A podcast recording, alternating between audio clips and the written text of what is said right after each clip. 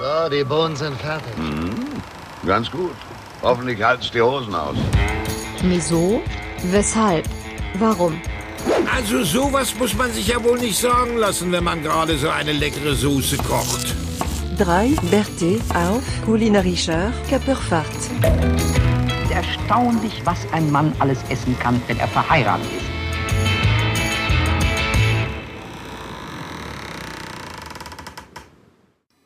Dominis, Hopfen und Trauben. Wir begrüßen euch heute zu der sehr christlichen Sendung Wieso, weshalb, warum in diesen traurigen Tagen der deutschen Kirche. Wir werden ein bisschen über Getränke erzählen und ein bisschen über Essen und dann noch ein bisschen über Fernsehsendungen von Fliesentischbesitzern.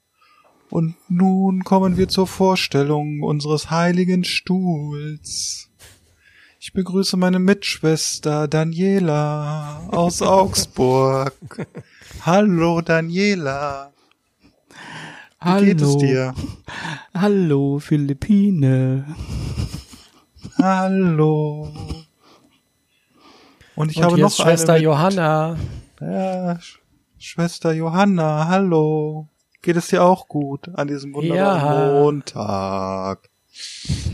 Ja. Hallo. Ja, und wisst ihr, was das Schöne ist? Wir sind alle schon geimpft, obwohl wir noch gar nicht dran sind.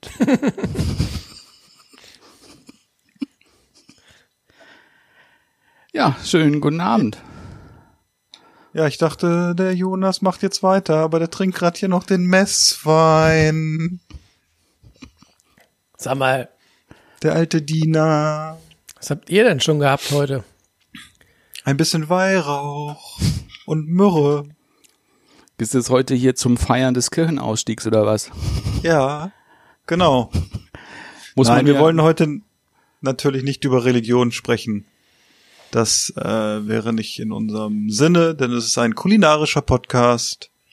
Und ich bin glücklich, dass ich diese beiden haarigen Menschen wieder live sehen kann heute Abend hier bei Google Meet und ihr sie auf eure Ohren bekommt bei unserem Podcast. Wieso, weshalb, warum?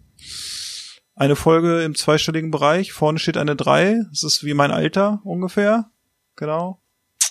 Bei den anderen beiden, die sind ja ein bisschen älter, da wollen wir jetzt lieber nicht drüber sprechen. Die sind dann wieder so griesgrämig und müssen dann wieder mehr Alkohol trinken und morgen früh denken sie wieder, oh, hätte ich vielleicht das letzte Glas guten Feldliner nicht heute Abend getrunken. Also, Jungs, ich hoffe, euch geht es gut. Ja, den Umständen, du. Also, ist halt Montag. Hast du keine Arbeit? Ja, Musste, musste RTL 2 gucken. so ungefähr. Ja. Oder du schnappst dir eine Flasche Wein und rufst zwei Freunde an. Oder so. Ja. Also, Ja, oder genau, Montagabend, wir haben mal wieder die äh, Flaschen geöffnet. Manche trinken hier standesgemäß 03 Flaschen, andere trinken, ich glaube 075 und wieder andere haben wir eine andere Leistungsklasse, aber das wissen ja die meisten von uns, die trinken heute mal die Literpulle. Und was es ist, das werden wir euch gleich erzählen. Aber wichtig ist ja, euch geht's gut, ja? Daniel, du siehst hochmotiviert aus. Jonas, bei dir? Wie sieht's bei dir aus? Läuft, ja. Läuft, Äh, sehr gut. Bin wohl genährt, hab gut gefrühstückt und gut Abendbrot gehabt. Dass du es überhaupt die Treppe raufgeschafft hast. Bin Ja. ich äh, fasziniert, sozusagen. Ich habe mich mit dem Schwung der drei äh, Köstlichkeiten hier hochge hochgetrommelt. Ja, sehr schön. Und nun gibt es wieder aufs Nüsschen in unserem Podcast. Daniel, was gibt's denn in Augsburg auf die Rübe? Genau, heute gibt's das ist das ein- Stichwort. Ja, ich glaube, das trifft ganz gut. Ich habe hier keine Kosten und Mühen gescheut und mir noch einen grünen Veltliner geholt. Hier am Supermarkt. Der war auch komischerweise. Runtergesetzt. Nee, also nicht runtergesetzt, aber du musst dich dafür bücken. Ach, deswegen war er noch da. Und ja, ich trinke halt einen sehr schönen grünen Veltliner ähm, von dem Ein La Landwein, ne? ein Landwein. Es steht lustigerweise auch kein Abfüller drauf, erklärt aber wahrscheinlich auch den Preis von 2,95 Euro. Aber ich habe äh, eben gesehen, du hast hier noch einen Brühwürfel reingekippt, damit du sagen kannst, es ist Naturwein, oder? Ich glaube, ich glaube, es war, es war eine Alka Seltzer, ne? Wenn ich das Nee, so richtig nee, gesehen nee, habe. nee. Das Die kippte so unten auf den Boden. für später das Aspirin noch gleich schon mit. Ja. Ich glaube ja, Daniel hat sich ein bisschen so zwei Esslöffel Vegeta reingemacht. Ist ja der heiße Scheiß. Ja, Vegeta geht, also habe ich jetzt auch gerade gelernt, dass, also, ne? Na, Aber da, da können wir ja vielleicht nachher drüber sprechen. Jonas, ja, da können wir nachher Ja. drüber sprechen. wär- Aber Jonas, was wirbelst du dir denn in die Rübe heute am Montag? Nobel gilt ja die Welt zugrunde in Hannover, habe ich gehört. Ja. Äh, ich trinke äh, seit zwei, drei Tagen einen ähm, Weißburgunder vom Staatsweingut Freiburg aus dem Doktorgarten. Und ähm, wie ich gelernt habe, ist das da vor Ort äh, beim Kaiserstuhl die höchste Qualitätsstufe. Diesen Wein habe ich geschenkt bekommen von Freunden von uns, äh, die in Freiburg wohnen, die da äh, quasi mit dem Fahrrad und dem Anhänger Wein kaufen können, weil das um die Ecke ist. Und die haben mir da mal was äh, rübergeschickt und den trinke ich jetzt seit zwei, drei Tagen und ich gebe offen zu, äh, er wird von Tag zu Tag besser. Also ähm, ich habe den auch mit diesem, ähm, wie heißt das, Vaku, Vakuvin oder so, ja, mit diesem äh, Vakuumstöpsel äh, im, im Kühlschrank gelagert und tatsächlich jetzt so nach zwei, drei Tagen Lagerung ist so ein bisschen dieses ganz spitze, diese spitze Säure ist ein bisschen abgehauen. Er kommt jetzt ein bisschen flüssiger daher und äh, schmeckt sehr gut. Also so äh, kann man den jetzt gut wegschlürfen. Zu Anfang nach dem Aufmachen war er noch sehr spitz, sehr säurelastig. Mittlerweile hat er einen angenehmen Trinkfluss. aber vielleicht gewöhnt ihr euch nur aneinander. Das kann auch sein. Ist wie in einer guten Beziehung. Und wenn die Flasche leer ist, kommt eine neue. ja. Und passend dazu trinke ich äh, ein Bier heute am Montag. Und zwar von der wunderbaren Brauerei Kamba. Und da wissen wir ja alle, das liegt, oder die liegt in Bayern. Und das Bier, was ich heute trinke, heißt die Therese. Also könnte man da auch vielleicht einen Bezug zu einem äh, zu einem Oktoberfest herstellen, was auf der Theresienwiese stattfindet oder mal stattgefunden hat. War früher Und mal. die Therese, genau, ist eine stärkere Blonde, habe ich äh, gehört. Wie in Bayern so viele Frauen. Ja, genau. Da muss man nicht aufpassen in Bayern vor stärkeren Blonden. Da kriegt man ganz gern auch mal eine Abreibung. Die hat nämlich ähm, schon 6,2 Prozent und äh, ist also für ein helles Bier sozusagen schon ein bisschen was Stärkeres. Ich habe es noch nicht probiert, das werde ich gleich machen. Und die war noch bei mir im Bierkühlschrank und ich versuche im Moment meine, meine Biervorräte so ein bisschen runterzuschrauben. Das gelingt mir jetzt auch in meiner Elternzeit relativ gut, muss ich sagen. Nichts leichter sagen, als das. Nee, ja, nichts leichter als das, wobei man ja, also ich versuche ja innerhalb der Woche auch nicht zu trinken und das klappt ganz gut, wobei ich jetzt im Moment, äh, also jetzt letzte Woche Donnerstag angefangen habe und heute ist ja Montag, also heute trinke ich auch schon wieder. Ich werde dann mal versuchen von, äh, also von Dienstag, Mittwoch vielleicht mal ohne Alkohol zu äh, leben. Mal Schön gucken, ob ich diese, schaffe. genau, dieses, ich werde versuchen. Ja, ich lebe ja sonst in der Woche ganz abstinent, von daher werde ich dann, äh, ist es nicht mal so schlimm, wenn man es dann mal macht. Ne? Also deshalb, also ich äh, werde jetzt mal probieren. Ich habe auch heute hier kein Glas. Ich wollte es so ein bisschen, ich wusste nicht, dass ich hier die beiden Gentleman-Trinker heute dabei habe, die Wein trinken. Das war mal wieder überhaupt nicht abgesprochen, aber es ist, äh, so kenne ich die beiden. Oh ja.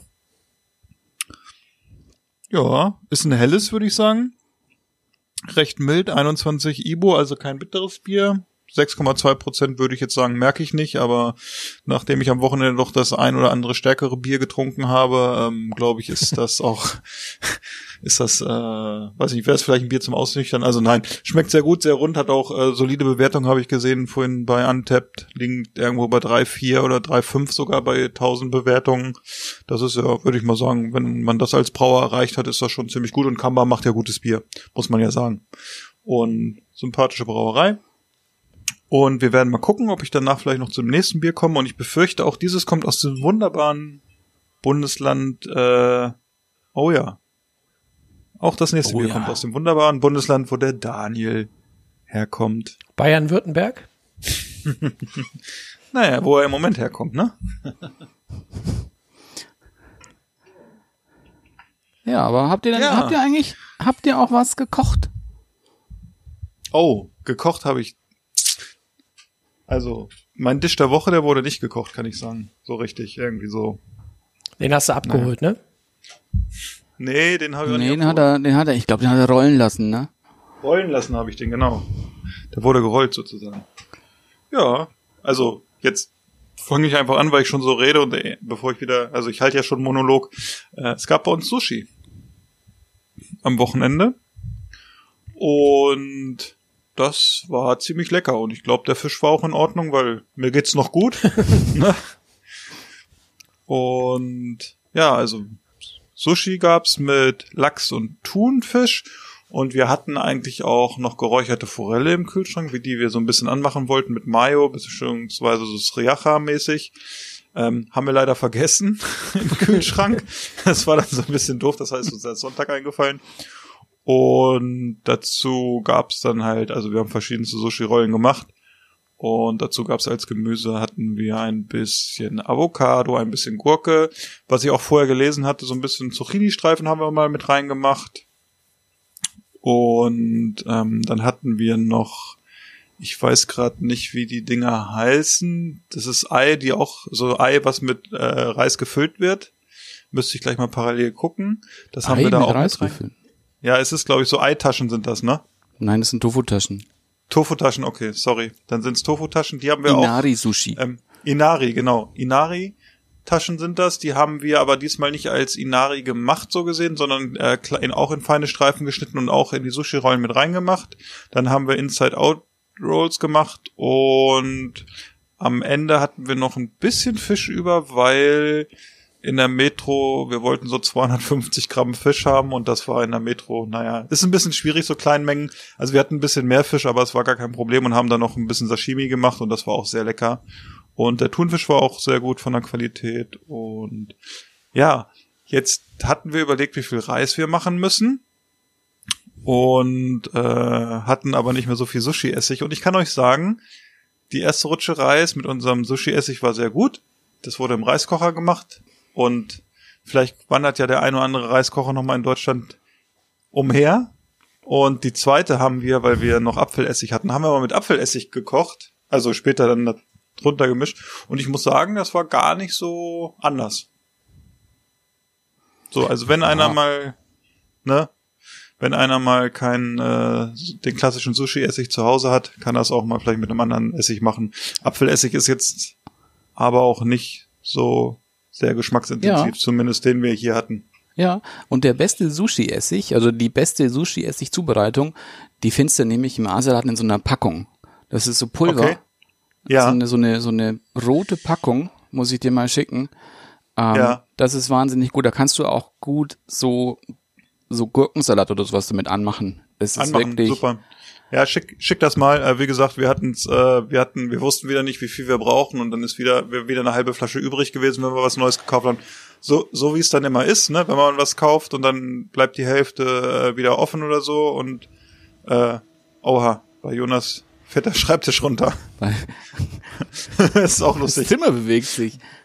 Ja, das ist ja unglaublich bei dir, Jonas. Also es ist ja Hightech. Wahrscheinlich. Ah, jetzt, jetzt, jetzt verstehe ich es auch. Im Hintergrund ist das Product Placement äh, mit dem Porzellan. Sieht man jetzt. Das ist unser heimlicher Sponsor.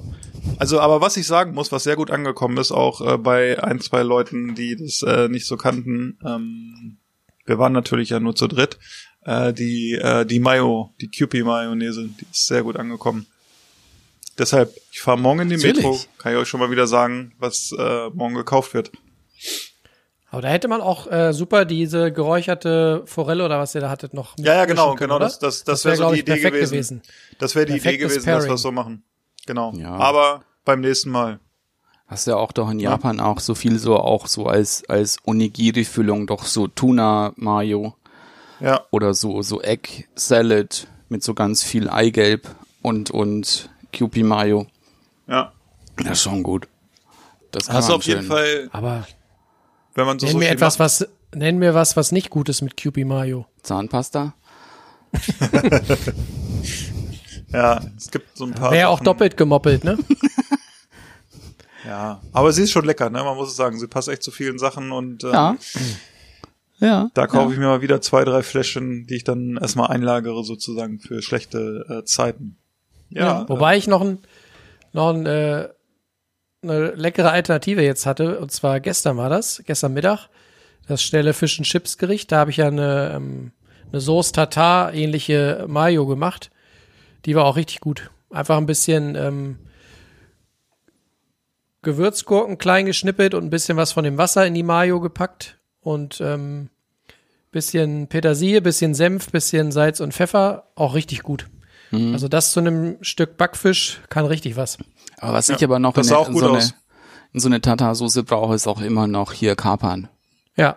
ja. Ja. Ja, die waren nicht am Start, aber war jetzt auch keine tatsächlich ganz echte Sauce Tartar, aber ging in die Richtung und gerade so diese Mischung aus Mayo und Gurke passt hervorragend zu Backfisch. Ja. Sah auch sehr lecker aus. Also hätte ich gestern Mittag auch genommen, muss ich sagen. Ja.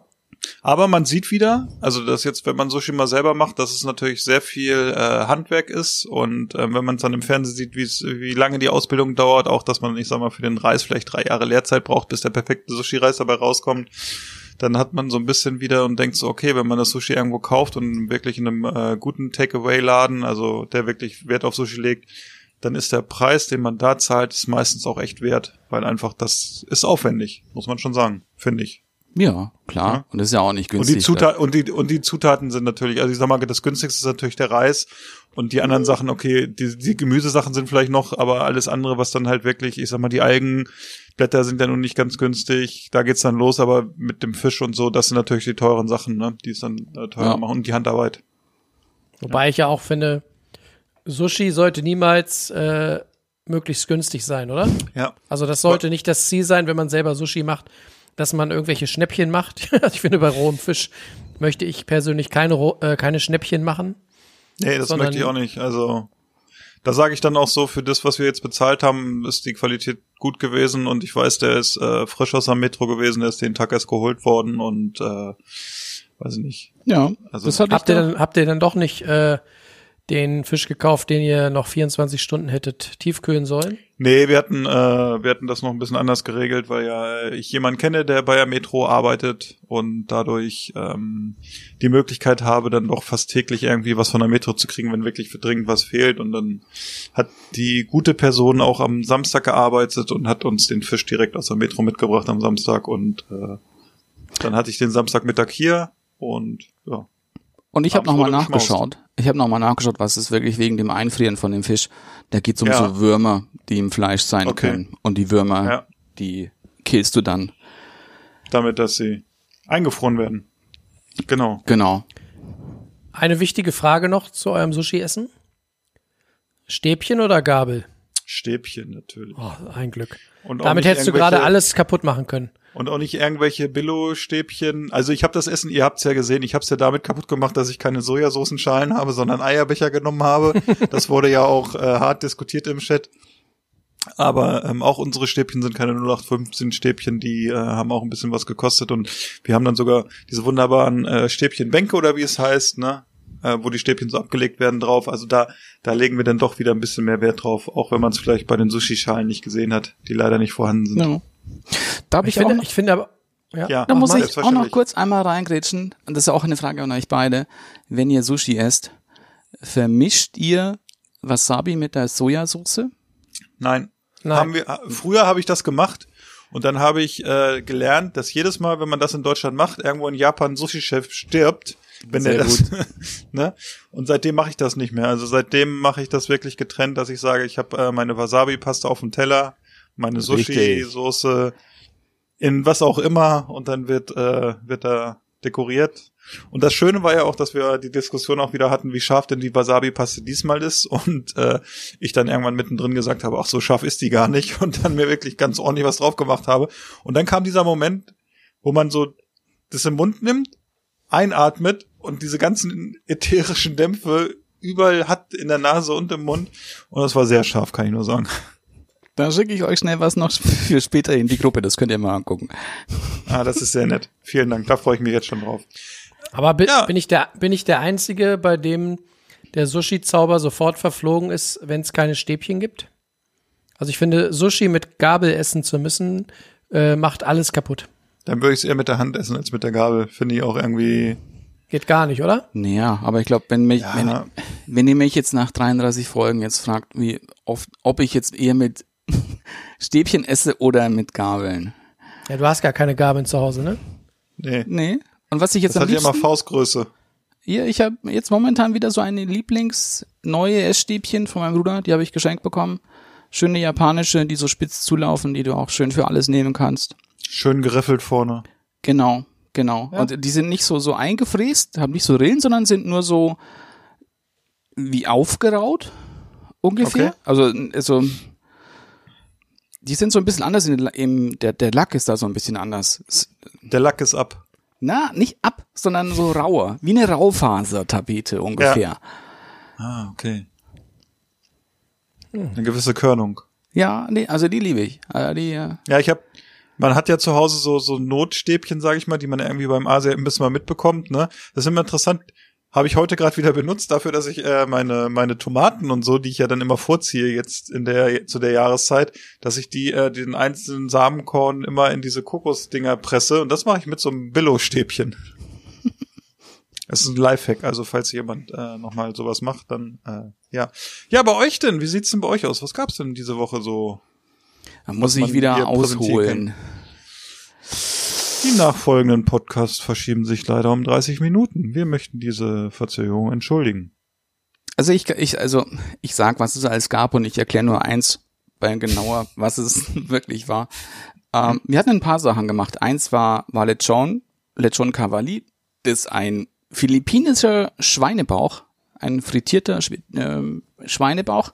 Der wird zuerst nochmal so gegart in einer Brühe, lässt ihn dann kalt werden, dann salzt du die Schwarte ein und dann kommt's in den, du kannst es so in der Pfanne, du musst halt immer wenden. Wir haben es in der Fritteuse gemacht. Ist nicht ganz ungefährlich, weil Spritzt. ja, und die Dinger fliegen dir um die Ohren. Das ist wie Popcorn fast.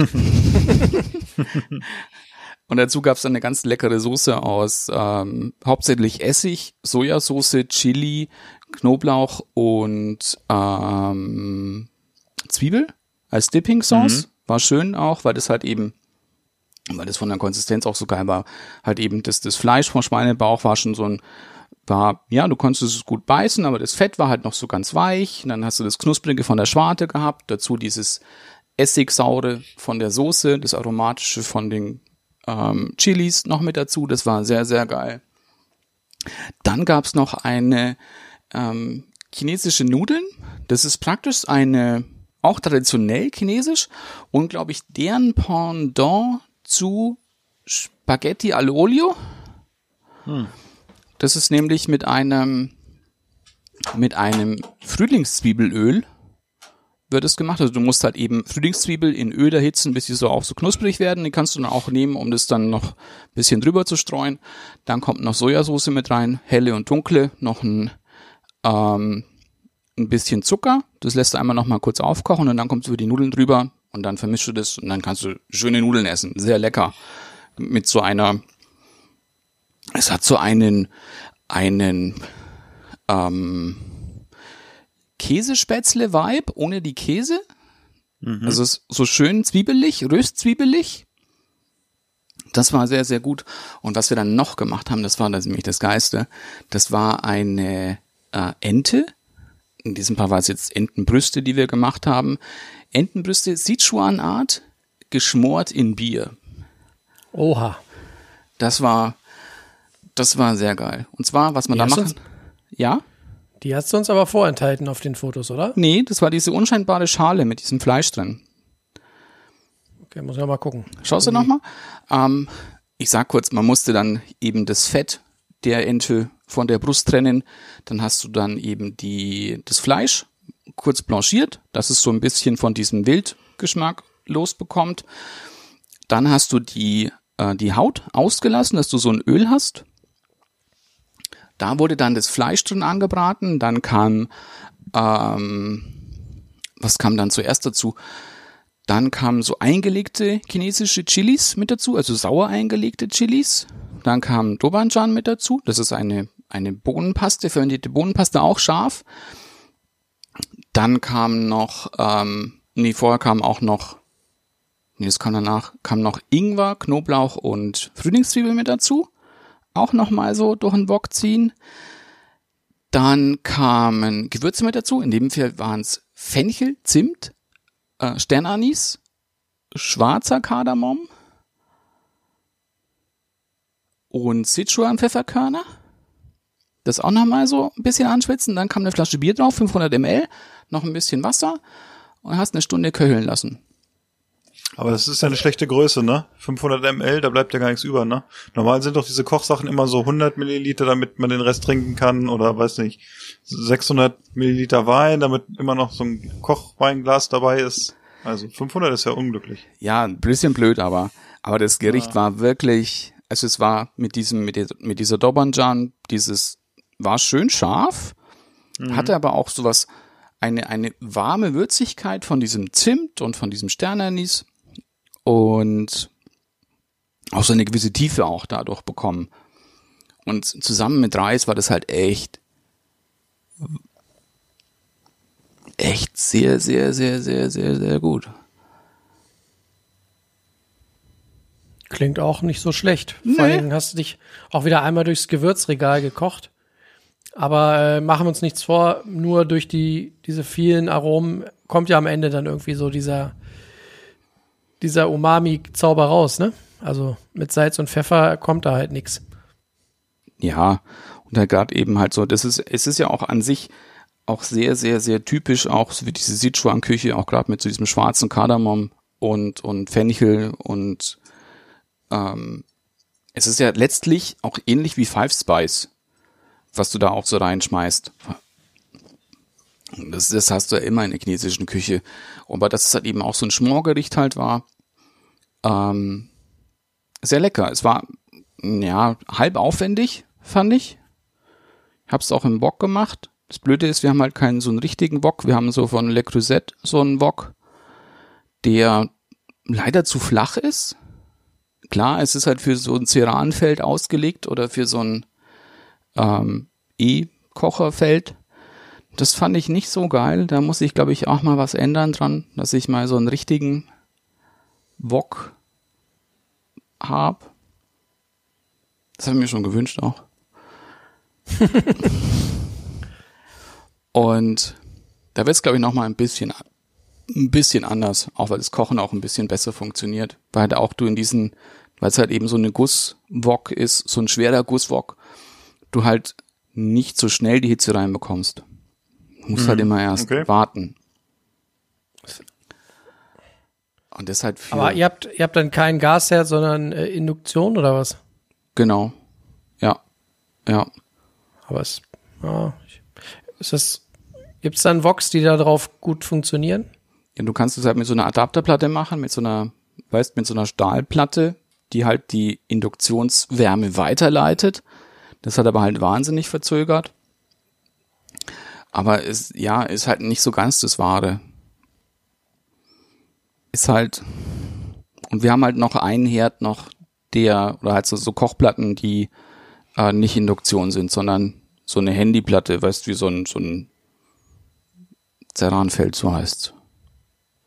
Das ist aber auch nicht so geil. Ist halt auch nicht sehr Wollte ich direkt. gerade sagen, ist auch nicht die Erfüllung, ne? Für jemanden, der gerne scharf an, anbrät oder so. Ja, ja. Aber da habe ich nämlich auch dann ähm, über einen YouTube-Kanal, die, die kochen auch wahnsinnig viel. Das heißt irgendwie auch irgendwas Chinese Cooking, Demystified. Und die nehmen auch eigentlich diese Campingkocher, nicht ganz Campingkocher, aber diese, die so wie so ein Kofferformat haben, wo die Kartusche an der Seite so reinkommt. Und du hast einen einigermaßen guten Brenner, der so ein 2 kW noch macht. Und die machen alles da damit. Die frittieren auch damit in einem großen Wok, also auch so ein, so ein 40 Zentimeter Durchmesser Wok, machen die alles mit so einem Campinggerät letztlich. Und das habe ich, das fand ich auch, das äh, hat mir gut gefallen.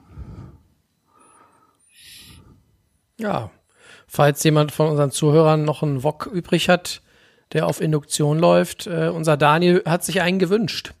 Nee, nee, ich habe Jetzt, mir jetzt, jetzt, also, jetzt wisst ihr es. ich habe mir nicht so ein Induktionsding gewünscht. Ich habe mir einen für Gas gewünscht, weil ich mir auch diesen Gaskocher gewünscht habe. Also Daniel wünscht sich einen Gaskocher und einen Wok für einen Gaskocher. Bin ich jetzt mal Vielleicht, gespannt.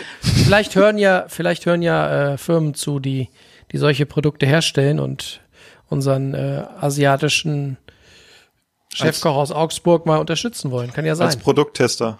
Ja. Also, wenn jemand heiße Dinge zubereiten kann auf einem Wok, dann der bärtige Mensch aus Augsburg.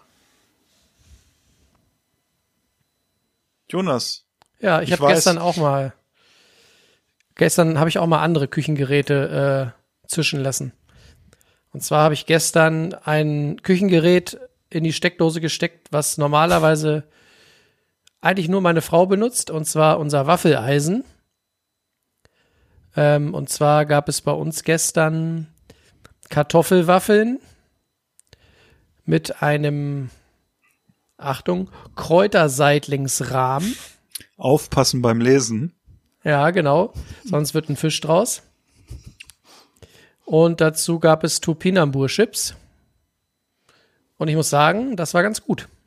Also diese äh, Kartoffelwaffeln, da hatte Philipp ja irgendwann schon mal von erzählt. Die hatten mich damals schon irgendwie äh, interessiert und irgendwie hatte ich das dann aber wieder vergessen und verdrängt. Ist ja manchmal leider so, dass dann die Sachen wieder aus dem Gedächtnis fliegen. Und dann sah ich das aber bei einem äh, sehr interessanten Instagram-Kanal hier von ähm, äh, Zucker, Zucker und Jagdwurst oder Zuckerjagdwurst, so ein großer vegan äh, Channel auf Instagram. Ähm, und die hatten so Kartoffelwaffeln gemacht und dann habe ich gestern spontan gedacht, das mache ich heute auch. Und dann habe ich die äh, Kartoffeln geschält und ähm, mit so einer Reibe klein gerieben und dann erstmal ordentlich gesalzen, dann eine Dreiviertelstunde gewartet, bis die ganze Feuchtigkeit aus den Kartoffeln ausgetreten ist. Hab dann die Kartoffeln, also diese Raspel, äh, durch ein äh, Geschirrtuch gepresst, dass sie schön trocken waren und habe sie dann mit äh, ja nochmal ein bisschen mit Salz, Pfeffer, Muskatnuss, Knoblauchpulver und äh, Paprikapulver gewürzt. Und ja, dann dann äh, ein bisschen Weizenmehl dazu. Und dann halt äh, ab ins Waffeleisen damit. Und dann äh, den berühmt-berüchtigten Kräuterseitlingsrahmen. Die haben wir ja mittlerweile schon äh, vorgeschnitten in der TK, damit man die kurzfristig mal eben in die Pfanne hauen kann. Die schmecken übrigens sehr gut äh, tiefgefroren noch. Nachdem man Also, sie warm gemacht hat. Genau, Nicht, nachdem dass man sie hier, in der Pfanne nicht, gemacht hat. dass uns manche Leute zuhören und da jetzt dran lutschen oder so aus dem Ja, Eis. genau. Und sich dann beschweren. Ne? Pilze müssen durchgegart werden. Und dann habe ich da Wieso äh, drei richtig, richtig fette äh, Gemüsezwiebeln zu aufgeschnitten in die Pfanne gepackt. Und dann hatte ich so einen äh, von, von Oatly so einen veganen Frischkäse.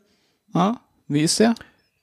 Der ist sehr sauer, also schmeckt so ein bisschen wie Sauerrahm oder Creme Okay. fraiche. Also äh, da musst du relativ viel gegenwürzen. Also da, ich mache dann zum Beispiel noch neben diesen äh, Zwiebeln, die da drin sind, mache ich dann immer noch ein bisschen ähm, Miso-Brühe rein und ein bisschen Salz, dass da einfach ein bisschen äh, Gegengewicht kommt. Und äh, was sowieso dann richtig geil ist zu den Zwiebeln und zu diesem rahmigen, äh, ist dann noch mal so einen halben Pecorino äh, klein gerieben mit rein. Der, der gibt dem Ganzen dann so eine Sämigkeit und auch noch mal so, einen dieses halben Leib. ja, genau. So ein halbes Wagenrad. Und äh, dann hast du irgendwann so eine richtig klebrige, käsige Rahmensoße mit diesen Pilzen. Und das eben auf diesem, äh, auf dieser Kartoffelwaffel. Bisschen äh, frische Petersilie oben drüber und diese Topinambur-Chips oben drauf. Das war ganz gut, muss ich sagen. Das äh, hatte Gesicht. Und so Topinambo, wie fandst du das alleine? Ich hätte sie raspeln sollen, die, diese Tu- Tupinambur-Chips. Ich habe sie ganz dünn geschnitten. Die waren noch zu dick.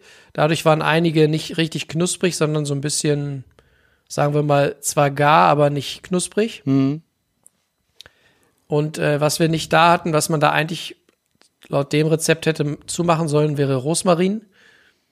Ähm, ich habe die dann einfach nur dünn aufgeschnitten, in Olivenöl geschwenkt und dann in den Ofen gepackt. Ich glaube, mit Rosmarin und ganz dünn gerieben und groben Salz drauf können die ganz gut werden. Ja, so sind sie, glaube ich. Sie, sie sind manchmal sehr, sehr, sehr, sehr erdig Ja. und so. ja ich weiß auch jetzt, auch, ich weiß zugegebenermaßen nicht, ob es mein neues Lieblingsgemüse wird, obwohl es ja sehr gesund sein soll, aber irgendwie ist die so ein bisschen, so sehr viel Arbeit und so richtig die Geschmacksexplosion war es jetzt nicht. ja, finde ich auch. Aber es sah gut, sah gut aus. Ne, ist auch eher so eine Effektküche. Und das ist aber auch so ein Gericht, was man, glaube ich, gut im Herbst machen kann. Ist jetzt fast ein bisschen spät gewesen im, im äh, Ende Februar. Aber so im Herbst, glaube ich, machen wir das nochmal. Das war ganz gut. Passt ja dann auch Ja, zu den Herbstwaffeln. Richtig. Ja, bitte, Philipp? Ja, also ich fand die Kartoffelwaffeln, das habe ich ja gesehen, das war sehr lecker. Also da wir die ja schon mal hatten, hatte ich auch gleich wieder Hunger auf sowas und hat mich daran erinnert, dass es in der Essen und Trinken von ein paar Ausgaben, glaube ich, so Hummuswaffeln oder sowas in die Richtung gab. Und die wurden auch mit dem Waffeleisen gemacht und die werde ich demnächst dann auch mal auf jeden Fall machen, weil ich da voll Bock drauf habe. Weil diese Kartoffelwaffeln waren einfach auch was anderes aus so einem Waffeleisen. Und diese Kartoffelwaffeln, werden die dann knusprig? Ja. Ja. Ah, schön. Also du, ich muss, ich habe die dann zwischendurch ein paar Mal gewendet, weil ich so das Gefühl hatte, dass das Waffeleisen nicht ganz gleichmäßig gart. Aber und ich habe das zwischendurch auch immer mal so gemacht, dass ich das so ein bisschen ähm, fest zugedrückt habe, dass sozusagen der der äh, die Oberfläche der der Waffeln ordentlich von dieser Hitze abkriegen. Und ich fand, dass sie relativ lange gebraucht haben. Gut, nun haben wir auch kein Hightech-Waffeleisen, aber letztlich wollte ich sie halt auch ordentlich knusprig haben und nicht einfach nur so wabbelig. Also es hat dann ja halt wieder Personal Taste, aber wenn du die oft genug drehst und lang genug drin hast, hast du so eine richtig knusprige Geschichte. Es mutete fast so ein bisschen wie so ein Rösti an.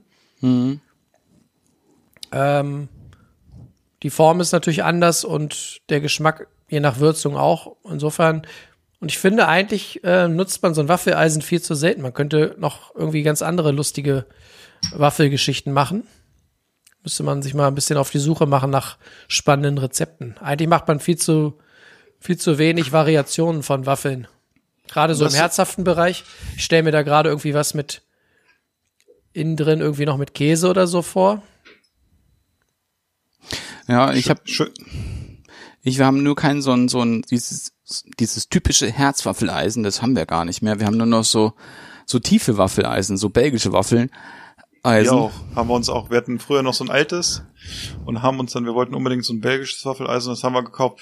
Und jetzt kann ich sagen, da warte ich schon seit zwei Minuten drauf, dass ich den bringen kann, wenn ich jetzt mal kurz darf. Das ist das die Sache, man hat dann ein zusätzliches Küchengerät, ja, ein Waffeleisen. Und das ist ja das, was ich seit äh, Monaten in diesem Podcast hier predige, dass wir, wir uns alle Opti-Grills kaufen, weil da gibt es nämlich den Waffeleiseneinsatz zu. Und wenn das jetzt kein Kaufargument für jemanden war, der sich gerade einen Opti-Grill gekauft hat und an seinem ersten Kochbuch schreibt, nachdem er es geschafft hat, mit einem Opti-Grill ein 500 Gramm Entrecot-Steak zu grillen, finde ich, sollte der sich Gedanken machen.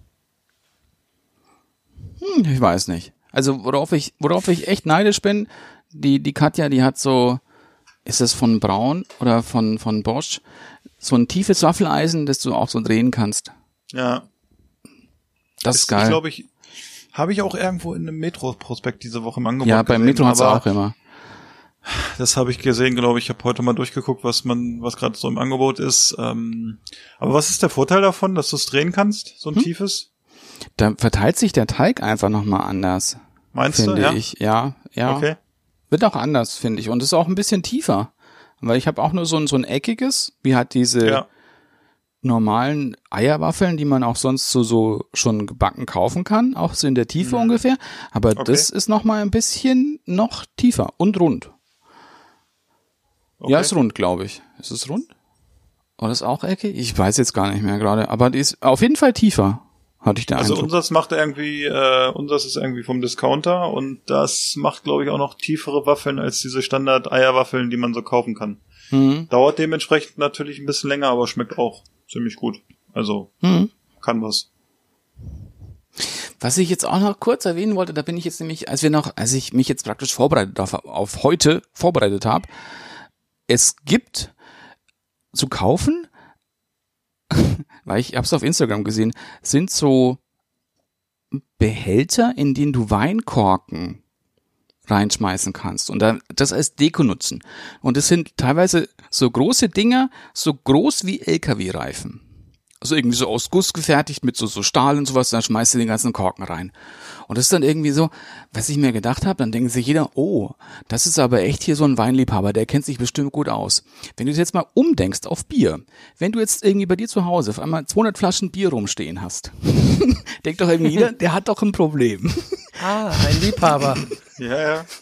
Aber bei, bei Weinkorken sagt jeder, oh, das ist, glaube ich, echt so ein Lebemann, der, der genießt sein Leben. ja, kam mir nur so Ja, kurz. das wäre, glaube ich, auch die erste Frage, die man, die man so sehe, also die ich mir stellen würde natürlich. So, Mensch, okay, und dann würde ich denken, boah. Und hinter jeder Flasche steht 750 Milliliter oder auch mal ein Liter.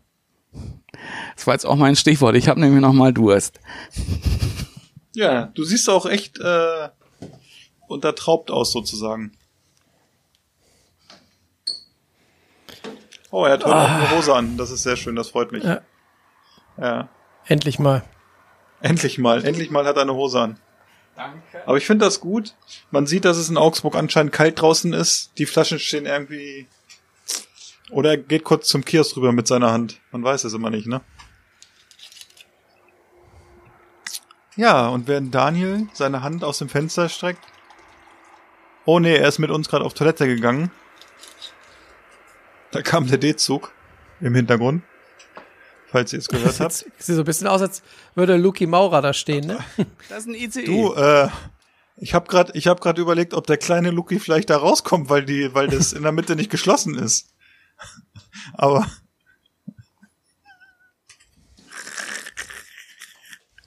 ah ja, guck mal, der ICE ist da durchgefahren durch Augsburg. Hallo Daniel, schön, dass du wieder da bist. gerne. Aber ich habe noch ganz kurz, äh, ich weiß gar nicht mehr welchen, Philipp, irgendeinen Lifehack hattest du vorhin. Ähm, was war das noch? Ist schon so lange her, ne? Das war ein Lifehack, ne? Habe ich gesagt. Ich weiß noch. Mir fällt gleich wieder ein. Ja. Ich habe jedenfalls noch einen ganz gewaltigen Lifehack und zwar bei uns gab es ja heute was ähm, mit Rotkohl, besser gesagt Rotkrautsalat. Also weil wenn ich sage Rotkohl, denk, denkt man ja, das ist irgendwie gekocht und so, aber war nicht, war auch kein Zimt dran. Das heißt, ich habe so einen Rotkrautsalat gemacht, wie man ihn in der Regel am türkischen Imbiss findet. Ähm, und da habe ich folgenden Lifehack für euch, wenn ihr mal auf die Idee kommt, Rotkrautsalat zu, macht, äh, zu machen und ähm, dann geht ihr zum Kühlschrank, holt den Rotkohl raus und schneidet den. Wenn ihr euch dann während des äh, Schneidens fragt, warum der Rotkohl eigentlich so weich ist, dann guckt doch mal nach, ob ihr vielleicht gerade den Radicchio aufschneidet.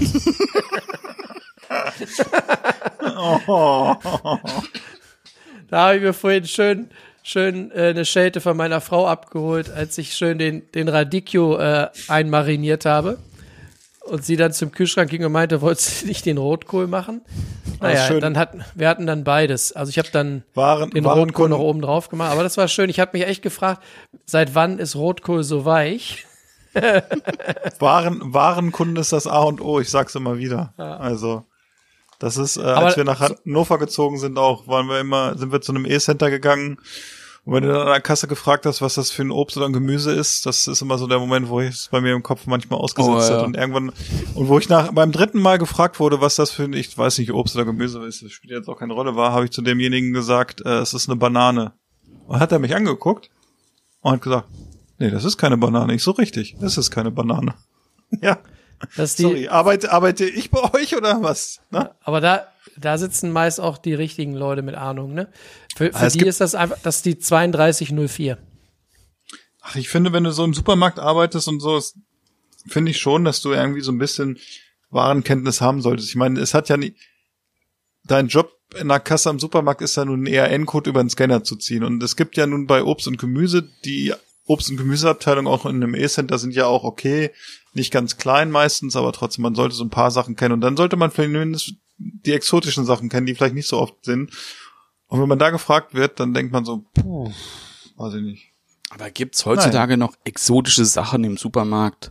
Das, das Sortiment hat sich doch jetzt, glaube ich, so seit, weiß nicht, seit den 90ern doch nicht mehr wirklich verändert. Ja, aber du siehst es ja, dass es anscheinend Leute gibt, die in einer, einer Kassenzone arbeiten, die da nicht wissen, was es ist, weil es hat keinen Strichcode. Finde ich. Ja, aber das sind aber auch lustigerweise meistens irgendwie so Sachen, die jetzt nicht exotisch sind. Ich glaube, wo es ich immer hatte, war, wo dann der Kerl überfragt war, war Wirsing. Er wollte dann, Ja, hat er mich auch gefragt, ist das Chinakohl? ja stimmt. Das, ah, da, da hatte ich es letztens auch, genau. Da, da war es hier bei uns irgendwo. Da habe ich auch, äh, da habe ich Chinakohl gekauft und da kam dann auch die Frage. Aber da hat derjenige oder diejenige dann auch gesagt, okay, ist es Chinakohl oder? Ne? Und derjenige ich- damals, die wussten das halt überhaupt nicht. Ich Aber kann auch, ich glaube, bei einem gut sortierten Supermarkt, und wir sprechen jetzt nicht von so einem billosen Discounter, ich glaube, bei einem guten Supermarkt findest du mindestens ein Obst- oder Gemüseteil, wo ich überlegen muss und vielleicht auch falsch liege. Also ich behaupte, dass ich Immer da noch. nicht jedes, jedes äh, Produkt kenne. Nee, würde ich auch sagen. Also es gibt mit Sicherheit auch gerade so, so exotische Früchte, die es ja dann doch irgendwie gibt mal, ähm, wo ich dann auch vielleicht äh, überlegen müsste. aber da- das ist doch nicht nicht mehr so, weiß nicht, was ist, glaube ich, das exotischste momentan, was du fruchttechnisch Pitahaya? Drachenfrucht vielleicht noch? Jackfruit würde ich sagen, wenn du die irgendwo kriegst. Habe ich Ne? nie gesehen hier. Okay. Frische Jackfruit, nee. Doch, was du doch seit den 80ern schon hast, Sternfrucht, was nicht schmeckt. Immer noch nicht, ne? Ähm, und sonst Rambutan Ist vielleicht dieses, noch. dieses, dieses Pitaya, ist das dieses rote Pitahaya? und in Genau, weiß? es gibt, so eine, gibt's eine Ja. rote und eine weiße, guckt Ja. so, hat auch so Kerne drin. Aber da möchte ich jetzt auch noch mal, da ging es jetzt gar nicht so sehr um, um irgendwelche Zutaten, sondern es ging generell um Kassenarbeit an der Metro.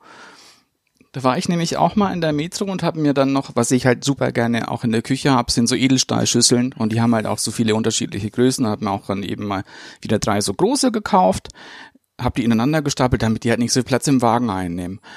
Und dann hatte ich noch, dann hatte ich noch Käse dann noch mit dabei und habe die dann auch einfach an das Kassenband mit in diese Schüsseln gelegt. Und die Und dann, Käseglocke. und das Geile war, die hat dann eben, die hat das dann eben die, rübergezogen. Genau, hat diesen Käse erstmal raus und dann diese drei Schüsseln ineinander. So, Rübergezogen. und mein Grinsen wurde auf einmal immer, immer breiter. und ich bin Wissen Sie, normal, wissen Sie, dass Sie die schönste Frau sind, die ich heute gesehen habe? also normal sage ich sowas schon, aber ich finde, da im Großmarkt, da war man auch, ja. und Ach, warten Sie kurz, ich habe noch was vergessen. Ich finde, ich finde, ja genau. Ich wo finde, wo die Schüsseln ja, heute so preiswert sind, nehme ich noch zwei. manchmal gibt's ja auch so Momente, wo man überlegt, mache ich's, mache ich's nicht oder so. Ich war jetzt letztens auch beim Rewe und äh, kam äh, kam am Pfandautomaten an und da hatte jemand seinen Bierkasten unten Ach, stehen lassen und hat halt seinen Pfand abgegeben und äh, die Bierkastenaufnahme war da runter und der Bierkasten wurde nicht eingezogen, ne? Habe ich halt diesen Bierkasten eingezogen, hab aber diesen Bon dann dem Marktleiter gegeben, den ich dann da gesehen habe, weil ich dachte, normal kann man das ja auch spenden, Es gibt ja viele Getränkemärkte auch, wo man äh, seinen Pfandbon dann äh, für die Tafel oder so spenden kann und den habe ich dann dem Marktleiter gegeben, weil ich gesagt habe, nee, das ist irgendwie, ach weiß ich, hast du nicht nötig heute. ja, kauft dir was Schönes. Ah, hier, hallo. Ja, der Ja, Marktleiter ist ja auch der Inhaber, von daher denke ich mal, braucht er sich nicht schön jetzt Herr kaufen. Marktleiter, damit Ihr Stundenlohn auch mal zweistellig ist. Ja. Weiß nicht. Aber das mit den Schüsseln, das ist natürlich. Mal gucken. Waren Guter große Tipp. Schüsseln, waren große Edelstahlschüsseln. Aha, nicht schlecht. Und irgendwo bei Inventur wird wieder ein Mitarbeiter rund gemacht, weil was fehlt. Ach ja. Da muss, darauf muss ich auch erstmal. Aber es ist ein guter Tipp mit den Schüsseln. Ich glaube, ich muss da auch mal gucken. Wir haben noch, also wir versuchen jetzt gerade in der Küche so ein bisschen äh, das ganze Plastik loszuwerden, auch so bei den ganzen ähm, Pfannenwändern und so in diesem Kochlöffelbereich. Da sind wir jetzt momentan irgendwie dabei, alles auf Holz umzustellen. Ähm, aber so in diesem Schüsselbereich ist mir auch noch zu wenig äh, vernünftiges Material dabei. Da würde ich auch gerne mehr, Ja. mehr Alu, Das Alu einzige, dabei haben. das einzige, wo ich dann noch äh, Plastikschüssel nehme, weil du Metall nicht nehmen kannst, ist, wenn, wenn wir Sauerteigbrot machen. Weil das musste ich auch lernen. Sauerteig kann so sauer sein, dass es auch den Edelstahl angreift. Ja. Ähm, und dann wird nämlich der Teig ganz schwarz. Kriegt so ein schönes, so ein, so ein Aroma, wie man sagt. Ja, ich werde demnächst äh, kriege ich auch Sauerteig von jemanden und äh, dann geht's ja auch los. Die Brelinger Backstube. Mhm. Ja, wir haben ja einige äh, Zuhörerinnen und Zuhörer, die sehr groß im Sauerteig-Business sind. Da kriege ich jedes Wochenende Fotos von diversen Broten, die da gebacken werden. Und äh, wir hatten gerade eine Freundin da letzte Woche, die auch Sauerteig hat. Und seitdem sie Sauerteig hat, eigentlich kein Brot mehr kauft, hat sie erzählt. Und habe ich gesagt, hey, das ist praktisch. Ich wollte mir auch Teig ansetzen. Und hat sie gesagt, ah, ich kann dir ja was von meinem geben, habe ich gesagt. Praktisch, machen wir. Aber Philipp, dann Ja. ist ja auch noch die nächste Challenge dann ja Holzofen im Garten. Ich habe da so ein Trauma, weißt du? Ich kannte mal jemanden, das hat, das hat Jahre gedauert, bis da irgendwas funktioniert hat bei dem. Aber, aber dieser jemand hat dir, glaube ich, neulich so ein, so ein Video geschickt mit so einem ganz äh, pfiffigen Tipp. Da, in dem Ding kannst du garantiert auch Brot backen. Ja, bestimmt kann ich das machen, aber ich habe noch fünf andere Projekte, die ich erst draußen äh, realisieren will und äh, weiß ich nicht. Ich bin ja in der Küche, ich habe ja eine draußen Küche und da bin ich so ganz solide ausgestattet, zumindest mit dem, was ich machen wollte bisher und äh, weiß ich nicht. Mal gucken. Und wir haben ja hier im Ort auch ein Backhaus, äh, was ja somit das älteste Gebäude bei uns im Ort ist. Und Backwerk was dann- meinst du? Backwerk. und das wurde in der Vergangenheit Ostern zum Beispiel angefeuert und dann kann man dann sein äh, Brot da hinbringen und dann wird das da gebacken. Und ähm, ach, ich weiß nicht. Krass, Das, ist, das ist n- das sicherlich ja, nice to have, wenn man es im Garten hat. Und ich finde das auch cool. Ich würde, also, wenn ich jemanden hätte, und gut, ich habe jemanden, der könnte das mit Sicherheit auch bauen, der hat genug Ahnung so vom Mauerwerk und so. Ähm, ich finde das gut, wenn man mal irgendwann, wenn Corona vorbei ist, mal wieder eine Einladung kriegt auf ein warmes Bier und eine leckere Pizza oder ein leckeres äh, Brot in Hannover. Und äh, dann gibt's auch was, wo man sich drauf freut, wenn man da mal hinkommt, ne? Aber das mit, der, mit dieser, mit diesem, mit dieser eurer Brotbackstube hier, mit diesem Community-Backofen, das ist ja schon, das gibt's nicht mehr überall. Nee, Das ist schon Das geil. Und, naja, und das ist vor allen Dingen auch, ähm, wie gesagt, eines mit der ältesten äh, Gebäude bei uns im Ort. Ich weiß nicht, wie viel hundert Jahre das alt ist, aber es ist echt sehr alt und ähm, die Sachen, die sie, es ist natürlich ein Riesenaufwand, das zu befeuern. Ne? Also wenn das, deshalb wird es nicht mehr so oft im Jahr gemacht, aber wenn das gemacht wird, ist es echt immer ein Happening und äh, die Sachen, die sie dann da verkaufen, also sie verkaufen dann auch so Rosinenbrote und all sowas, so Weißbrote und Toastbrot, die sie dann da machen. Und danach kann man, wenn das fertig ist, kann man halt seine Sachen reinbringen zu Ostern. Und das wird schon gut, ne? Also Respekt. wenn man auch die Geschichte da äh, drum hat. Ja, der Ort, wo ich wohne, ist ganz, ganz nett, ne? Also, weiß nicht, der eine oder andere war ja mal in der letzten Zeit hier, hat fünf Würstchen gegessen und ist wieder gefahren. Ne? naja. Ja, so ist das. Ne? Aber ich finde ja die, diese Tradition eigentlich ganz cool, dass so ein Ort irgendwie, äh, dass es im Prinzip jeden Berufszweig in so einem Ort eigentlich früher einmal gab. Und man ist halt dann zu der, zu dem Hof hingegangen und hat da sein, seine Dienstleistung in Anspruch genommen. In dem Fall haben dann da halt die Leute ihre, ihre Teige hingebracht und ihr Brot da gebacken. Ja. Also so dieses gesellschaftliche oder dieses gesellige, was das ja auch hat, das würde man heute dem einen oder anderen Dorf äh, ruhig mal wünschen, ne? Ist ja, Ja, so ich ein bin, bisschen verloren gegangen. bin, bin, bin heute gerade an der Kornbrennerei wieder vorbeigegangen, ne? Hier im Ja, Ort. Also, Also was es bei uns noch, ich weiß es nicht, ob es es immer noch gibt, aber was es gab, was ich auch schon gemacht habe, äh, war so eine so eine Obstpresse vom Gartenbauverein war das. Da konntest du dein dein dein Streuobst oder sowas so für, so für Most oder sowas oder wenn du auch irgendwie Apfelwein oder sowas machst, ähm, konntest du dann da hinbringen, die häckseln dir das, quetschen dir das aus und dann musst du halt Fässer mitnehmen und dann hast du hier deinen Apfelmost. ja.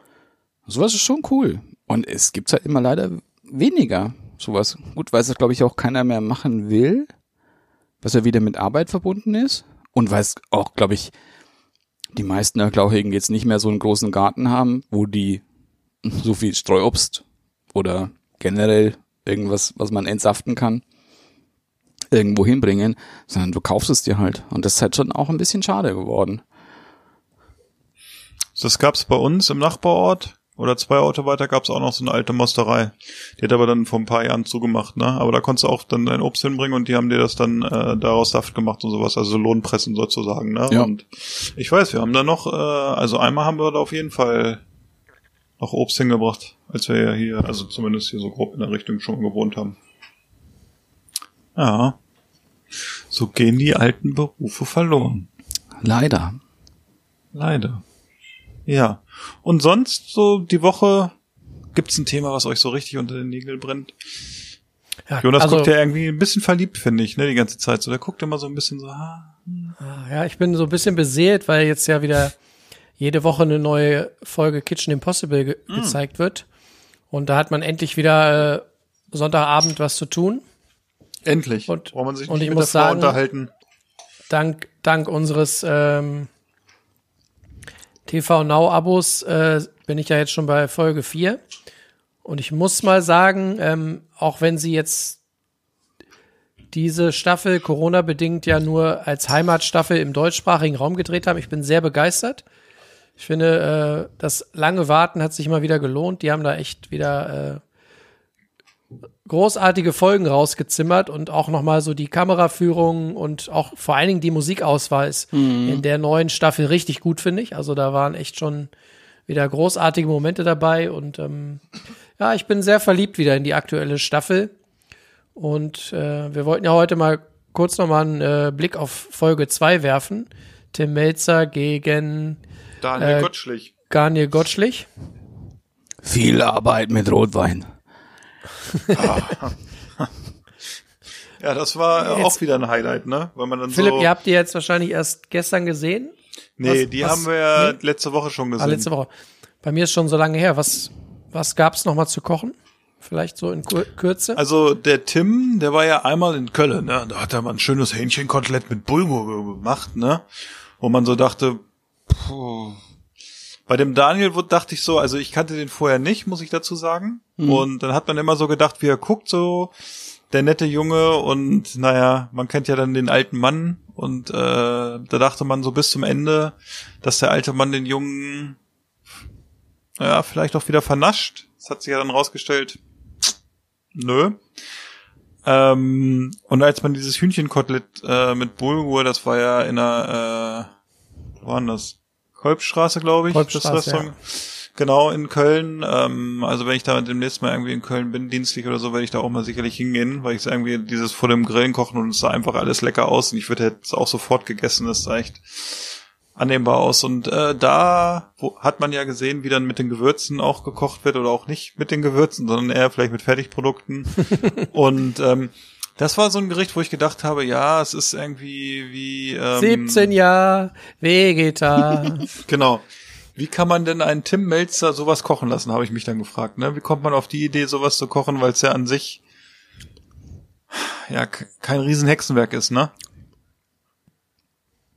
Wir haben ja, wir haben ja im Nachgang Ja. auch so schon ein bisschen drüber diskutiert und das war ja auch so, wo wir dann drüber diskutiert haben über die Punktebewertung und so. Und ich glaube, die Punktebewertung war dann noch sehr, auch bei Melzer sehr wohlwollend, ne? Also äh, für das, wenn man sagt, das Originalgericht und ja, hm, wichtig war ja Aber- der Joghurt, den Herr Melzer, glaube ich, gar nicht benutzt hat, ne?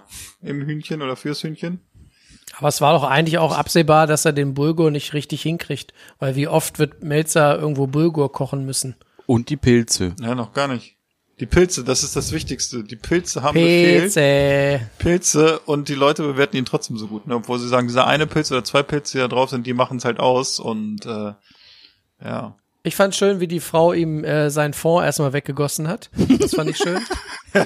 Das war Granate. Die hat schön aufgeräumt, aber hat erstmal schön den Vorweg. Aber noch schöner schön fand in ich- Nahaufnahme, die Frau mit den großen Augen.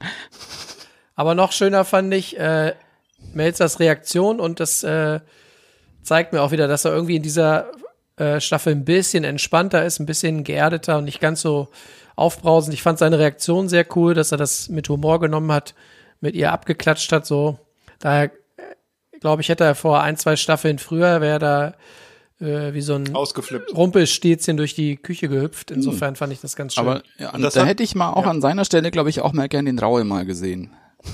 Entschuldigen Sie, Herr Raue, wir haben Ihren Vorwerk geschüttet.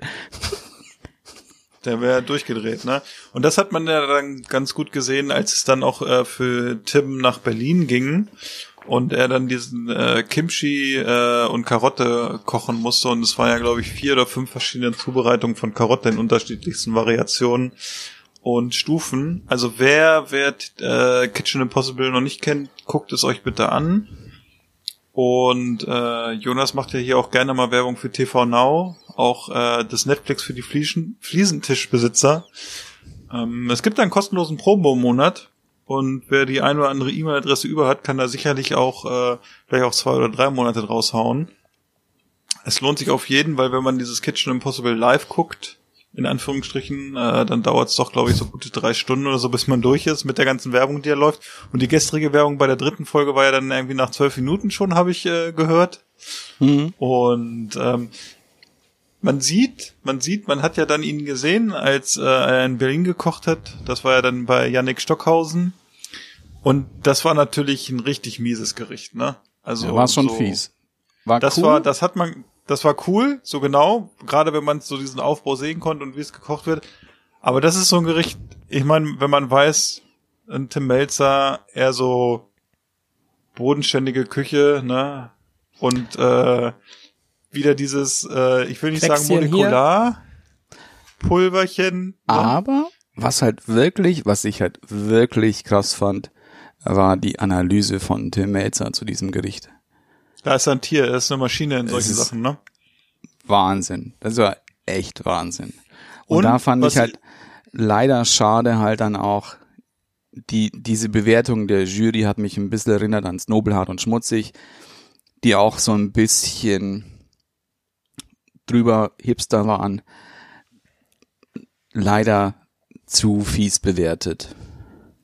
Ja, ähm, was ich finde, was man da natürlich auch sieht, ist, dass man ähm, natürlich, ähm, die Leute sagen natürlich, man muss nah am Gericht sein und auch an der Zubereitung, aber was Melzer natürlich auch wieder wunderbar beherrscht, ist irgendwie, er zaubert das Gericht irgendwo so auf den Teller, aber hat einen ganz anderen Weg genommen. Und da sieht man, der Weg, den der Koch beschreitet, muss nicht immer der richtige sein. Ne? Und da ist es natürlich so, dass man so ein bisschen gesehen hat, so die Bewertung, okay, ähm, Jetzt ist die Frage bei den äh, bei den bei den Kitchen Impossible Sachen ist es so muss es den Leuten schmecken oder soll es nah am Gericht sein des Ursprungs kochen? Gerade bei solchen Sachen ist es natürlich deutlich einfacher, wenn ich ein Hähnchen mit Bulgur als Beispiel mache, dass ich das Gericht so hinkriege, dass es so ist eins zu eins vergleichbar, weil einfach ich sage, okay, Bulgur kriegt man irgendwie hin, das Hähnchen auf dem Grill wird man irgendwie hinkriegen, das sieht schon gleich aus. Jetzt ist Ja. natürlich so, wenn man, ich glaube, das, was dem Melzer da den, den, das Genick gebrochen hat, ist einfach, dass er so im Film drin war, dass er die Schichtung nicht richtig gemacht hat. Und ich glaube, wenn er die Einerseits Schichtung richtig das- gemacht hätte, hätte Ja. er deutlich mehr Punkte bekommen. Aber es war halt, So was sah halt das Gericht natürlich Ja. nicht so aus wie das Original. Was halt aber auch ein bisschen gemein war, dass du es halt einfach, dieses Kimchi kannst du nicht an diesem einen Abend ansetzen, dass es fertig Ja. Das war mies. Das, Das war, geht nicht. das war, Du kriegst es Mies. geschmacklich nicht so hin und von der, von der, wie er es dann eben gelöst hat, war schon gut. Klar, und Ja. eben dieses, dieses feingliedrige, das mag er ja eh nicht zu arbeiten. Ähm, was auch, aber lustig war, um nochmal umzuschwenken jetzt auf Daniel Gottschlich, war auch, war schon die Auswahl der, der Challenges von Melzer mit, mit Heinz Winkler, dieses wirklich in so einer, dieses typisch deutsche 80er Jahre, 80er, Ja. 90er Jahre Sterne Gastro. Bei so einem Altmeister. Und dann im Vergleich, wo er dann irgendwie er ihn so versucht zu verladen beim Peach und er meint, er muss beim Peach kochen, aber es ist die Oma. Und, und er hat es überhaupt nicht verstanden, ne? bis zum Ende eigentlich nicht. Ne? und Das der, war herrlich. Er hat es so überanalysiert. Das hat er bestimmt hier mit Espuma gemacht und hat er das noch hier so mit dann irgendwie so vide gegart und dann, nö, ich hab's einfach nur so gemacht. Und das hat er dann auch dann wahrscheinlich extra gemacht, der noch extra gegart hier dann hier für den Karotteneintopf. Und nö, ich schmeiß es einfach so rein, noch mit den Wienern und so. Und dann fand ich schon lustig. Aber er ist halt, dieser, der Gottschlich hat es auch, er hat schon auch raus, Dafür, dass er auch ja nie wirklich Koch gelernt hat, ne? Nee, bei dem, bei dem Großkoch, also bei dem Genau. Großkoch gelernt hat, ne? Ja.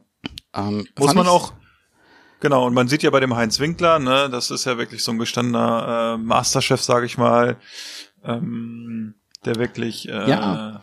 da ist ja wirklich, wenn man das Restaurant auch gesehen hat, das ist wirklich so, wie man sich so die 80er, 90er in Deutschland vorgestellt hat, wirklich auf einem hohen Kochniveau, mit vielleicht ein bisschen Gold dran hier, ein bisschen da und dann auch wirklich in der Küche noch so ein bisschen. Und dann hat man dieses Gericht gesehen und was ja so ein bisschen, also wirklich ja eines seiner Gerichte ist und auf der anderen Seite natürlich vielleicht auch ein bisschen aus der Zeit schon gefallen.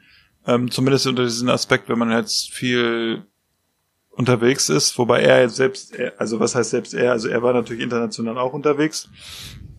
Ne, der Heinz Winkler und das ist ja einer der der Köche in Deutschland oder die in Deutschland gekocht haben, die wirklich äh, mit mit mit sehr äh, sehr gut ausgezeichnet worden sind. Ne? Mhm. Und da fand ich, da konnte der Gottschlich aber auch sehr gut analysieren, muss man sagen. Ne? Ja, und was ja, glaube ich, das Problem auch an Heinz Winkler war, dass er, glaube ich, einfach, dass Heinz Winkler auch so, so engstirnig in seiner Ansicht war, dass es halt eben nur diesen einen Weg gab, Ja. sein Gericht zu kochen und irgendwie auch nicht so einen, einen Umweg dafür geben kann, um halt auch denselben Geschmack zu erreichen. Das ist einfach die Generation, glaube ich auch. Ne, wenn man dann hat man ja auch gesehen, also im Grunde im Grunde hat er das Gericht ja relativ gut hinbekommen Ja. irgendwo. Ne, das muss er ja wirklich sagen. Also auf dem Niveau, das wirklich so zu kochen. Und da waren dann glaube ich auch die Jojo und wenn man die gesehen hat, das war ja jetzt auch nicht irgendwie die Generation äh, 30, sondern eher so Ü60, ne, die wirklich glaube ich auch hart dann wirklich, also sehr sehr stringent äh, bewerten. Und da hat man es ja schon gesehen, dass sie dann ihn wirklich so ein bisschen einen Abzug gemacht haben, obwohl es ja eigentlich schon relativ nah dran war. Und da hat man ja am Ende in der letzten Aufnahme auch Heinz Winkler gesehen, gesagt hat, ja, der hat das schon ganz gut gemacht, ne? Ähm, Ja. Ich finde, er hat das schon ziemlich gut gemacht für das, ne? Muss Mhm. man einfach sagen. Ja. Dafür, dass er es zum ersten Mal so richtig gemacht hat. Ja, Ja. ja das war schon, ne?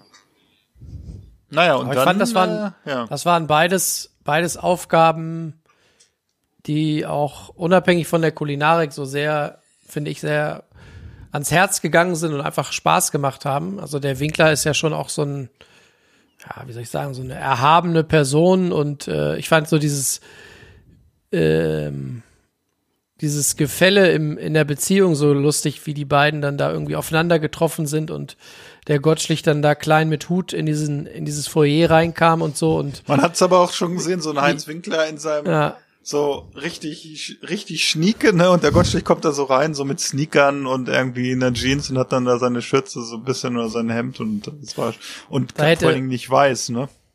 Ja, da hätte Melzer dann auch wieder gesagt, so, ah, da weiß man gleich, äh, wer, wer hier äh, in seine Hundehütte zurückgeht, wenn der, wenn der Große kläfft.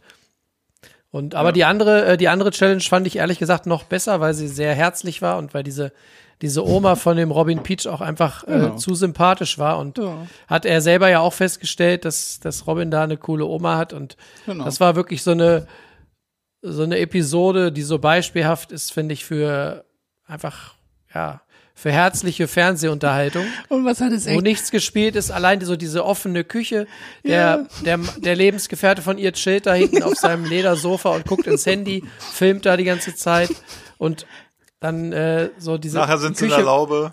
die Küche war auch so geil eingerichtet und so diese dieses Mise en place äh, in diesen ganzen äh, Plastikschüsseln, also es, und, und dieser äh, zwei Sterne Koch dann mittendrin und so und wo dann die äh, Oma sich die ganze Zeit wundert, dass er irgendwie alles einzeln kocht und so. Also es war einfach so viele äh, schöne Momente dabei und äh, Aber Ich fand es auch irgendwie ganz gut, dass er die Wurst auch selber machen musste, was natürlich auch echt hart ist, ne, wenn du dich damit nicht so beschäftigst. Äh, ich meine, das ist ja auch ein eigener Berufszweig, der das dann macht und äh, ja, es war irgendwie so ganz putzig, wenn man so denkt, man ist dann im Restaurant von dem Peach und muss da äh, kochen.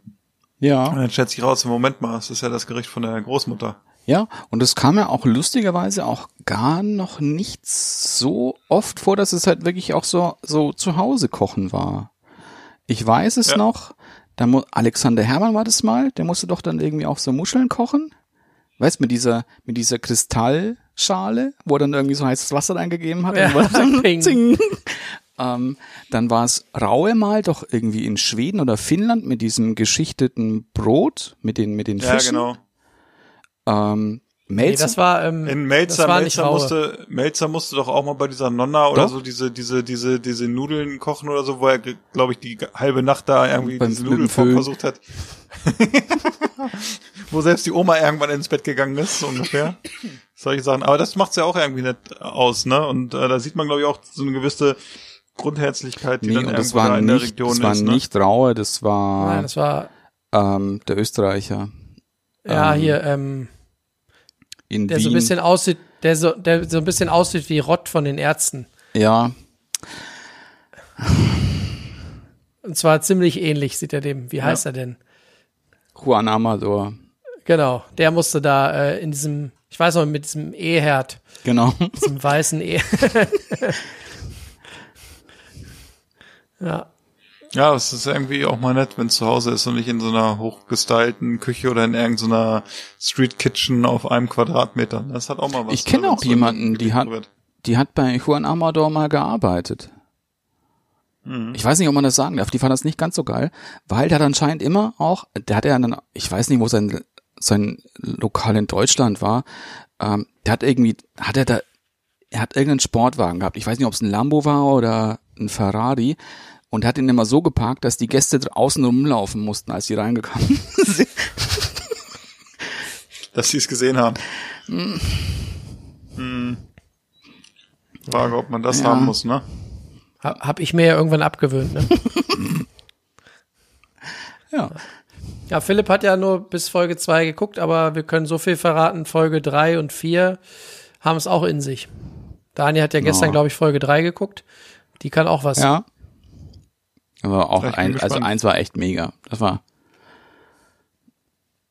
Und, also ist, du kannst vermuten, dass Leute auch in dieser Folge wahrscheinlich sehr gekokst haben. Nee, kann ich mir nicht vorstellen. Lass dich überraschen. Ich lasse mich überraschen, auf jeden Fall. Aber das war, war, war eine sehr schöne Folge auch. Na, sehr gut. Hier. Vielleicht, ja was- vielleicht, vielleicht gönnt sich ja Philipp auch mal einen Probemonat. Damit er mal Das hinterherkommt. Problem ist, den einen oder anderen oder die drei, vier Promo-Monate habe ich, dann muss ich mir erstmal eine neue E-Mail-Adresse machen, damit ich den noch benutzen kann. Nein, ist, äh, du, ich nehme es auf, also ich kann es mir dann ohne Werbung angucken, einen Tag später, ne? Daran, daran liegt es jetzt nicht. Ich dachte ja auch nur, es wäre ja schön, wenn wir immer, immer äh, zur neuen Folge, wieso, weshalb, warum, dann auch die aktuelle Kitchen-Folge besprechen könnten, aber ne? So ist das Naja. mit Träumen, Jonas. Weißt du, das ist jetzt Der, der, genauso, der Daniel müsste sich ja dann auch äh, das auch holen sozusagen, ne? damit wir alle auf einer Wellenlänge sind. Ja, weißt du, das Jonas, du bist doch Großverdiener, du kannst auch uns mal sponsern hier. Nee, aber weißt du das jetzt irgendwie auch so, wenn ich dir jetzt sagen würde, dass ich jetzt, also, das, weißt du, dass Spahn jetzt auch dann jetzt eigentlich im März schon haben möchte, dass es Schnelltests gibt, kostenlos überall. Ja.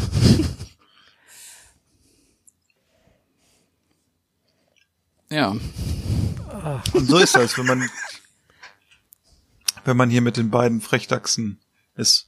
Jonas hat schon wieder ein Empty Bowl. ich habe auch schon wieder. Daniel, hast du, krieg ich noch einen Schluck grünen Veltliner von dir, Daniel? Hast du noch Natürlich was doch. über? Mach mal Mund auf.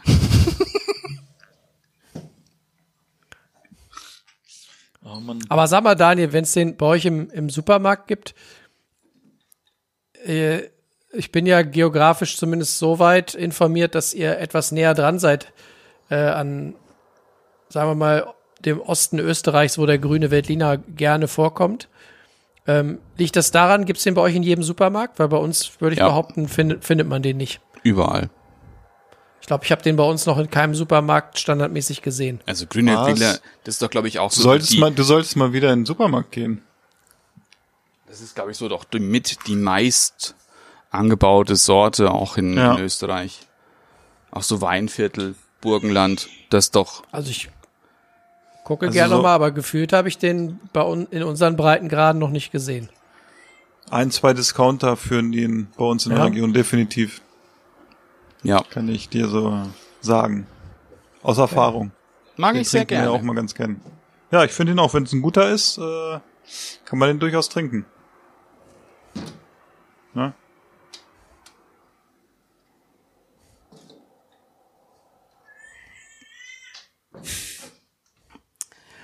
Da hat jemand keine schöne Nacht heute. Im Hintergrund ist ein bisschen äh, Randale finde ich. Ist irgendwie, ich müsste mal rübergehen und mal rumschreien, dass vielleicht mal ein Ja, bisschen leiser oder, sein oder du, du hältst mal deine Kopfhörer bei ihr ins Ohr und Daniel liest gleich mal was vor. Vielleicht hat Daniel ein, ein Hat kleine, er- eine kleine kulinarische Geschichte vorbereitet. Könnte sein. Könnte Ne? sein. Unser, Märchen, unser Märchenonkel. Ich muss nur kurz meine Stimmbänder ein bisschen. Ja. Befeuchten. Die Vorlesestimme ölen. Das ist jetzt ein Buch, bei dem ich mir nicht sicher war, ob ich schon mal erzählt habe. Ich Oha. glaube es nicht, weil es ist schon ein spezielleres Buch.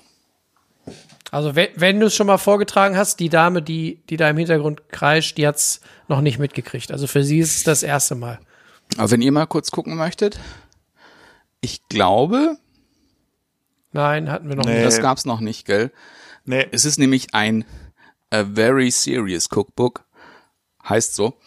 okay. In diesem Fall ist es ein Kochbuch, ein Kochbuch von zwei Restaurants. Es ist nämlich das Contra und das Wild Air. Das sind New Yorker Restaurants. Das Buch ist jetzt auch, glaube ich, schon drei Jahre alt. Ich weiß nicht, ob es die Lokale noch gibt. Ähm, was sympathisch war an den Lokalen, war diese Inhaber der Lokale sind auch Naturweinfans. Von daher einfach schon mal aus diesem Grund habe ich es mir schon mal gekauft. Ich hab's bestellt. Ähm, die Küche jeweils ist eine sehr schon auch irgendwo etwas fischlastiger, in der Art der Zubereitung auch sehr modern, jetzt vielleicht nicht in so eine ein bisschen in so eine nordische Richtung gehend, von der Art, wie zubereitet wird, auch so minimalistisch auch gekocht wird, ähm, sind super super interessante Sachen mit dabei, ähm, die ja, ich glaube, auch so eine, so eine Art in so eine Fusion Kitchen auch gehen, weil sie viel auch aus der leicht asiatischen Richtung auch haben, auch so eine gewisse arabische Richtung manchmal auch einschlagen. Hier zum Beispiel jetzt auch ein, ein Gericht mit ähm, Sardine, Umeboshi und, weil ich es nicht mehr lesen konnte, Sauer. Sauerteig. Oder was auch sehr, sehr krass war, waren ähm, Blaubeeren eingewickelt in Kapuzinerkresseblätter Uiuiui. mit einer Yuba-Creme. Yuba ist es ähm, Tofu-Haut. Sehr, sehr interessant und auch ähm, macht auch, auch Lust, es anzugucken, nachzukochen, weil die beiden sich schon ein bisschen unterscheiden, aber auch irgendwo ähnlich sind, in dem wie sie was machen. Auch teilweise sehr saisonal auch sind, in dem wie sie kochen. Auf jeden Fall mal einen Blick wert. Okay. Sag mal, habe ich es eingangs nicht mitgekriegt? Äh, wo kommen die Restaurants her? New York. Ah. Okay. Und die haben aber sonst nichts miteinander am Hut. Nee, Also Nee. nicht von den gleichen Besitzern oder so. nee es sind zwei unterschiedliche. Es sind wirklich zwei unterschiedliche. Das ist Jeremiah Stone und Fabian von Hauske. Ah. Wer kennt sie nicht?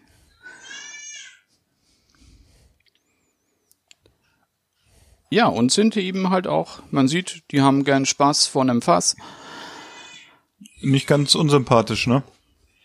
Muss man sagen. Hätte ich auch gerne Spaß vorm Fass. Ja, ein bisschen Bier wäre auch mal wieder ganz schön. Aber vielleicht, Ja, vielleicht. vielleicht. Also, vielleicht haben wir mal ja gucken. Glück. Vielleicht haben wir Vielleicht, Glück. genau, vielleicht haben wir Glück und es kommt mal wieder was zur Tür herein. Ja. Genau. Wir, wir, wir warten es einfach mal ab. Vielleicht Also wir, wir hatten hat ja in einer der, Mitleid mit uns.